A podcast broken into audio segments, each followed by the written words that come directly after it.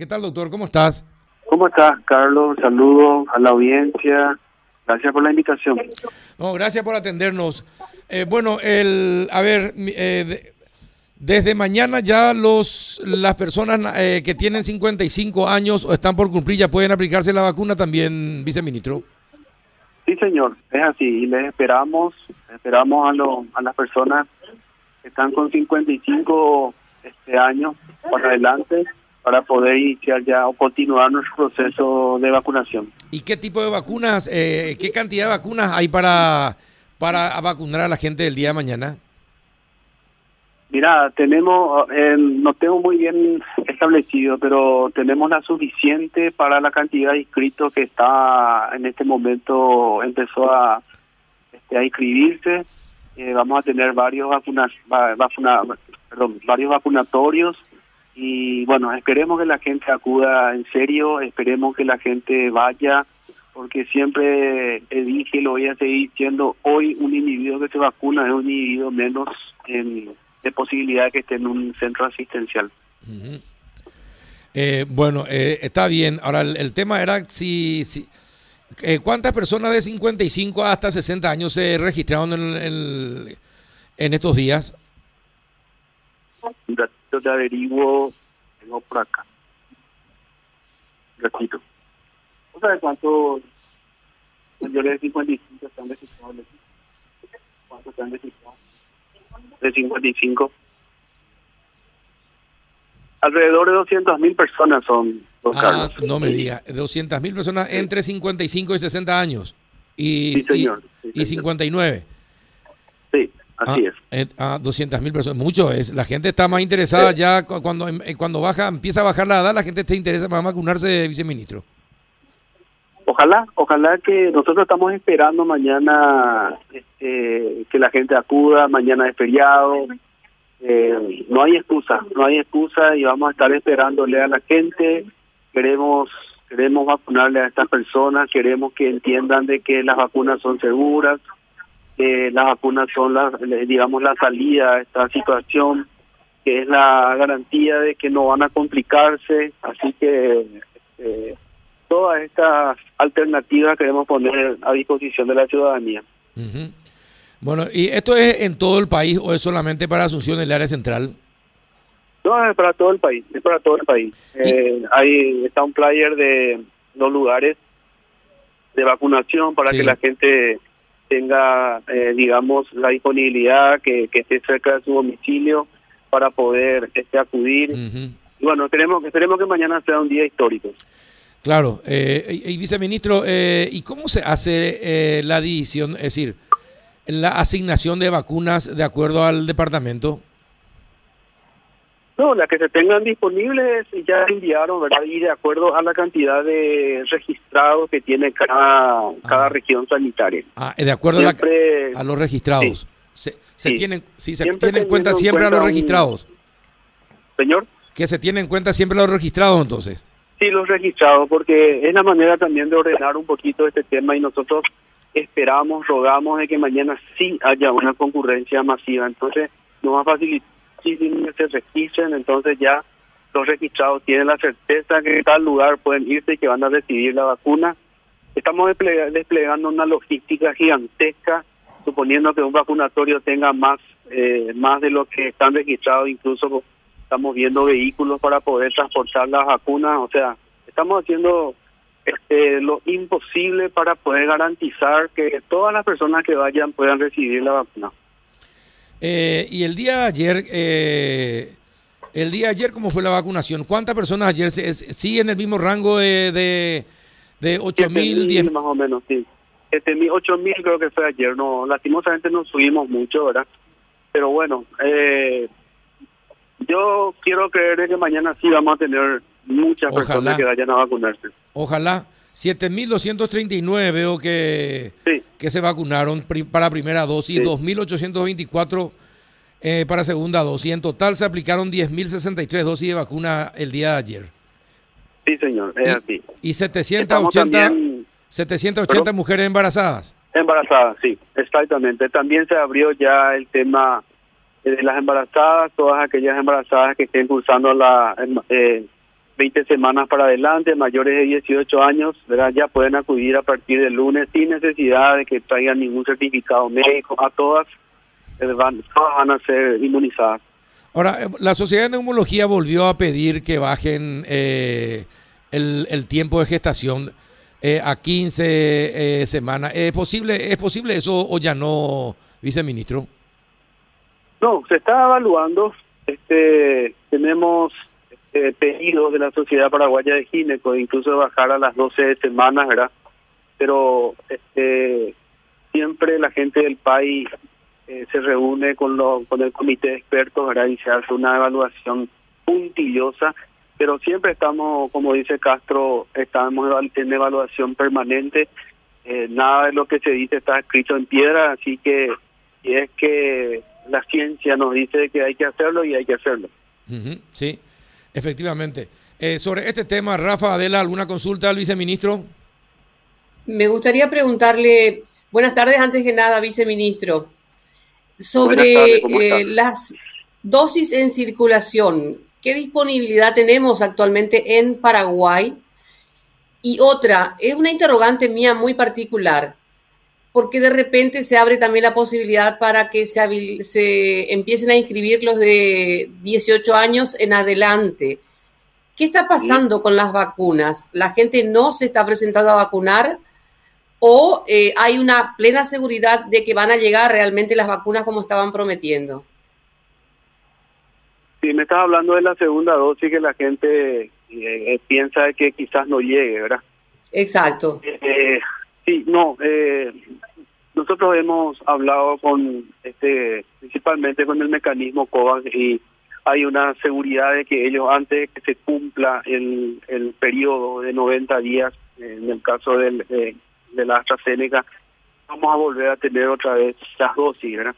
Acá la cuestión es que nosotros este, tenemos que hacer una vacunación no masiva, por lo menos la mayor cantidad posible de personas.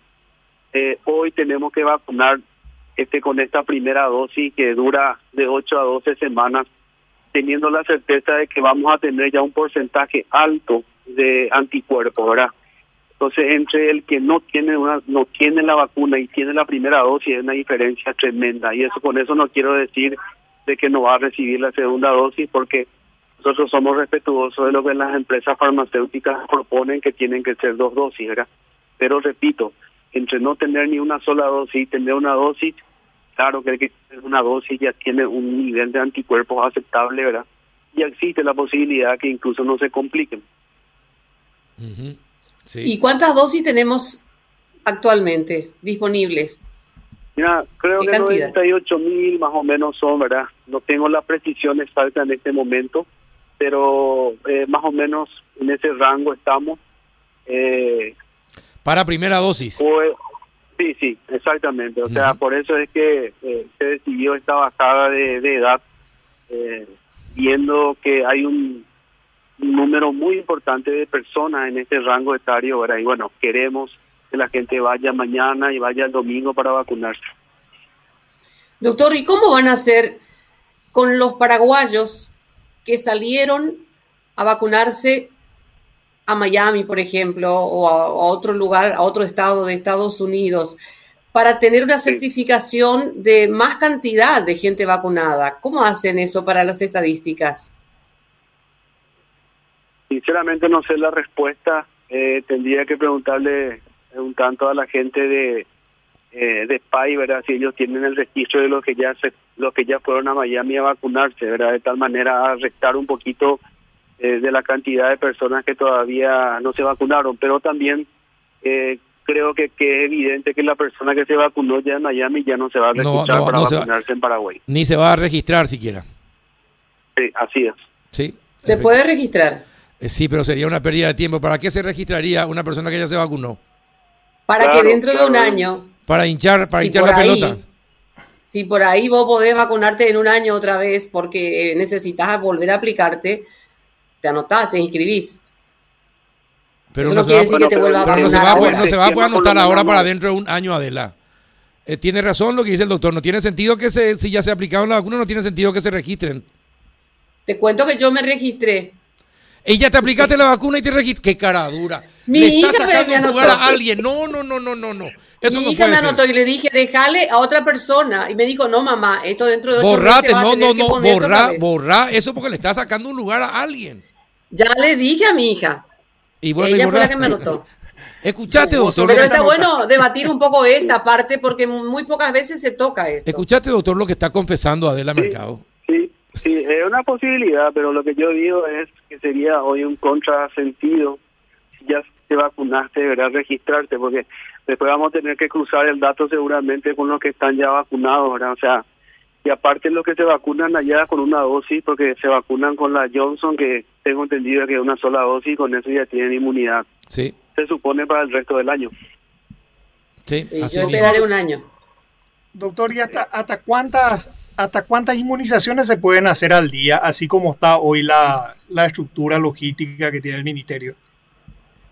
Bueno, nosotros ahora estamos, podemos hacer 10, 20 mil, no, no tenemos nomás la suficiente cantidad de biológicos, pero haciendo un cálculo y suponiendo de que tengamos una dosis o un lote interesante, podríamos llegar hasta 25 mil por día con, con toda la logística que tenemos ahora. Ya. Eh, o sea que o sea que para que esto se sostenga tenemos que recibir en 10 días tenemos que recibir más dosis. La idea 10, es 12 recibir de días, si vamos a que esto aterrizar. no se corte, que esto no se Sí. corte, que por lo menos sigamos inmunizando a la gente, que no se corte y bueno, y esperando de que venga un lote mucho más importante para iniciar ya la vacunación en el rango de 18 a 49 años. Y dígame, el, el mecanismo COVAX en este momento tiene un, un cronograma comprometido con el, con el ministerio, un cronograma de entrega. Sí, eh, el compromiso de ellos es que sí o sí cada mes van a enviar un lote eh, de vacunas. Por lo menos eso es lo que se comprometió la gente de la OPS. Y bueno, este, a nosotros por supuesto nos viene muy bien porque, repito, la cuestión es no cortar este esquema de vacunación. Ahora, cuando Doctor, habla de y- lote, ¿habla de un lote interesante o un lote chiquitito? Estamos esperando un lote interesante. Ujú. Eh, por lo menos esas son las noticias, eh, digamos, eh, preliminares que tenemos. Ojalá, ojalá que así Ojalá. sea, ¿verdad? Porque es la única manera de ir saliendo de esta situación. Exacto. Doctor, Doctor, y sí, eh, Rafa, este- esta tasa tan alta de mortalidad en términos comparativos que estamos teniendo, esto no, no nos debería situar en una, en, en una situación de mayor prioridad para el mecanismo COVAX, inclusive para... Vi que, vi, que, vi que, por ejemplo, no estamos entre los países que van a ser incluidos en la donación de Estados Unidos. Eh, creo que ellos hacen el cálculo de acuerdo al Producto Interno Bruto.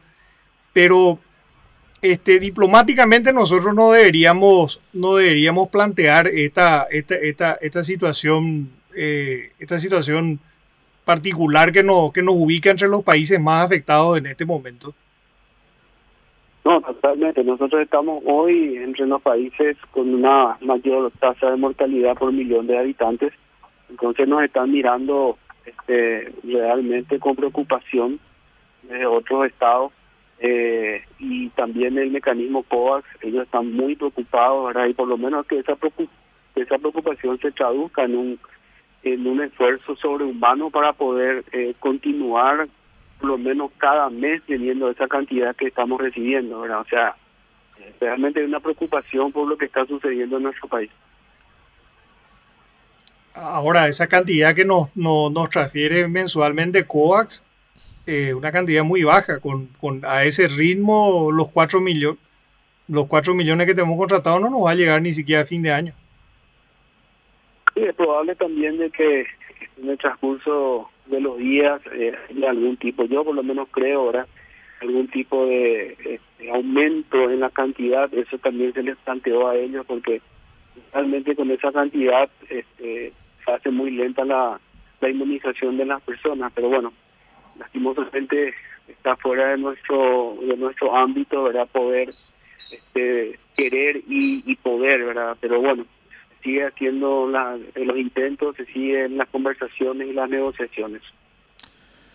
Ahora, viceministro, acá un oyente dice que Concepción no figura en la lista de vacunatorios para la nueva franja etaria habilitada. ¿Es, ¿Eso es así?